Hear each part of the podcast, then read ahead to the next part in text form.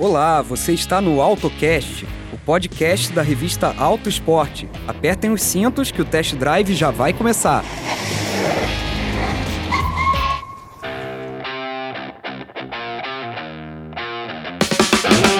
Salve galera ligada no AutoCast, o podcast semanal da equipe Auto Esporte, gravado nos estúdios da Editora Globo em São Paulo. Eu sou Diogo de Oliveira e hoje eu vou explicar para vocês no boletim técnico como funciona o sistema híbrido da recém-lançada nova geração do Toyota Corolla. Vamos começar com a pergunta mais óbvia, né? Você sabe como funciona um carro híbrido? Bom, os híbridos não são novidade em nosso mercado.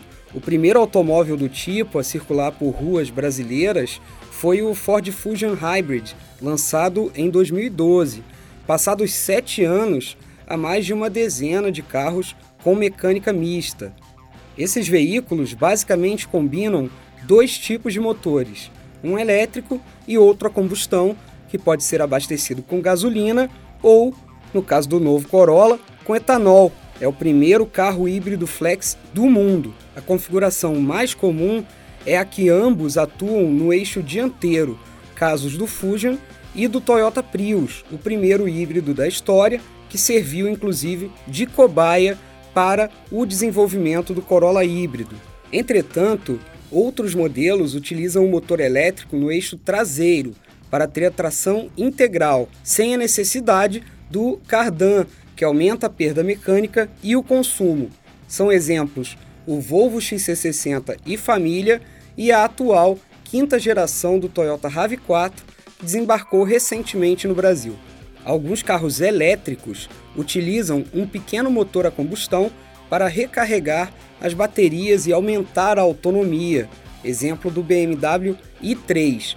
Neste caso, o motor a gasolina funciona como um gerador e é acionado somente quando a bateria está próxima de descarregar. Por essa razão, o i3 é elétrico e não híbrido. Mas afinal, como funciona o novo Corolla híbrido? A 12ª geração do sedã da Toyota tem como principal novidade a versão Altis Hybrid, anunciada por 124.990. Sob capô, a configuração traz três motores, um 1.8 flex aspirado e dois elétricos, indicados pelas siglas MG1 e MG2. Os três ficam unidos e conectados ao câmbio automático do tipo CVT, que a Toyota, na verdade, chama de Hybrid Transaxle. Em vez de usar polias e correias, como nas CVTs tradicionais, a caixa traz planetárias e produz respostas mais rápidas ao acelerador. O motor 1.8 Flex rende até 101 cavalos e 14,5 kgfm de torque com etanol, enquanto os elétricos geram 72 cavalos e 16,6 kgfm. Porém, a potência combinada é de 123 cavalos, como no Prius. Isso ocorre porque os carros híbridos não trabalham com motores no limite. A força combinada é uma estimativa feita a partir do funcionamento no qual os motores operariam em um modo de máxima eficiência. Dessa forma, o desempenho não vem da soma, portanto, dos números de potência. O interessante nos sistemas híbridos, e isso vale para o novo Corolla, é que cada motor tem o seu papel. O 1.8 Flex é o principal responsável por mover o sedã e atua sobretudo quando há alta demanda de potência e torque, em situações, por exemplo, de aclive ou de alta velocidade. Já os motores elétricos atuam nas saídas, tirando o veículo da inércia.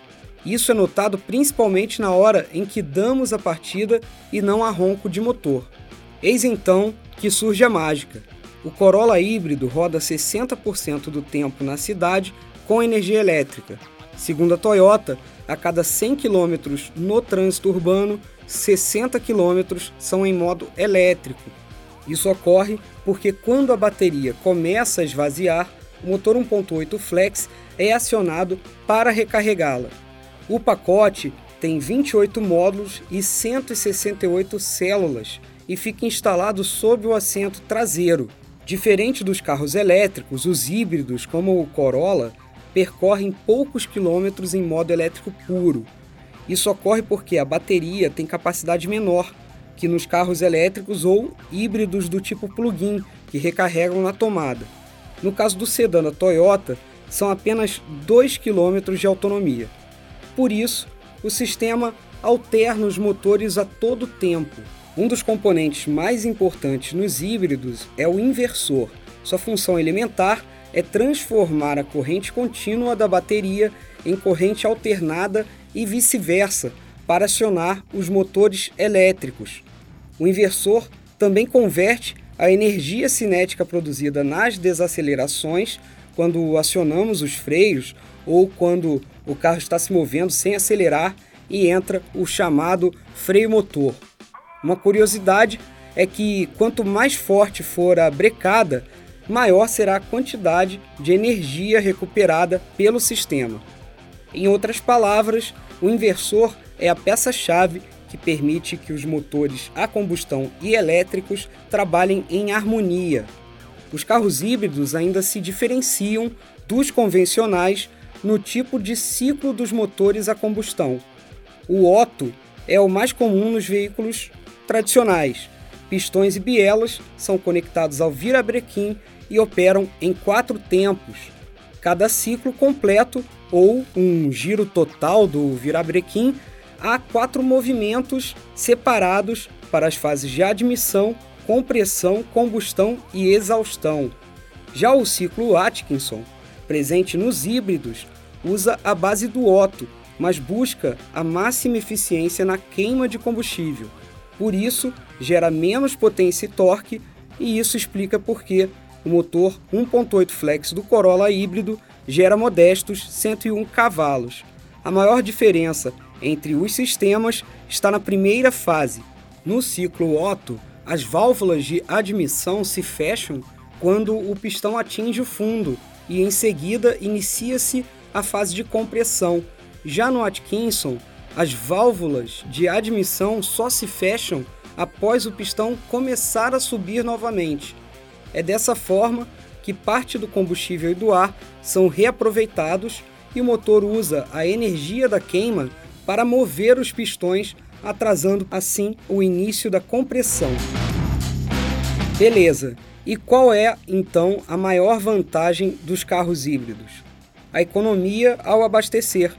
Por usar energia elétrica para tracionar as rodas, o consumo de combustível cai de forma expressiva e o veículo consegue percorrer distâncias maiores utilizando os motores elétricos. Outro ponto que chama atenção é a durabilidade. Os híbridos têm menos componentes, eles não usam motor de partida, embreagem e alternador, por exemplo. Com menos peças, o custo de manutenção é menor. Os híbridos também poluem menos. Por rodarem com eletricidade em ambiente urbano, as emissões de gás carbônico são menores, especialmente com o etanol, cujo ciclo já é considerado mais limpo as plantações de cana-de-açúcar reabsorvem o CO2 na fotossíntese. Resumindo, pessoal, os híbridos são mais ecológicos e econômicos e também são mais baratos de manter. Eles só perdem apelo no preço, já que a tecnologia tem o seu custo. Para os consumidores interessados no novo Corolla híbrido, o maior ganho será mesmo na hora de abastecer. Em nosso primeiro teste, o sedã marcou 16,8 km por litro com etanol no trânsito de São Paulo. É ou não é uma média de tirar o chapéu? Bom, este foi mais um boletim técnico do AutoCast. Espero que vocês tenham curtido. Quem tiver dúvidas, críticas ou sugestões, escreva no e-mail autoesporte.edeglobo.com.br. E não deixem de acessar o site de Autosport e conferir os últimos vídeos produzidos pela equipe, com avaliações técnicas e muita informação sobre os últimos lançamentos do nosso mercado. É isso aí, galera. Até breve aqui no AutoCast. Tchau!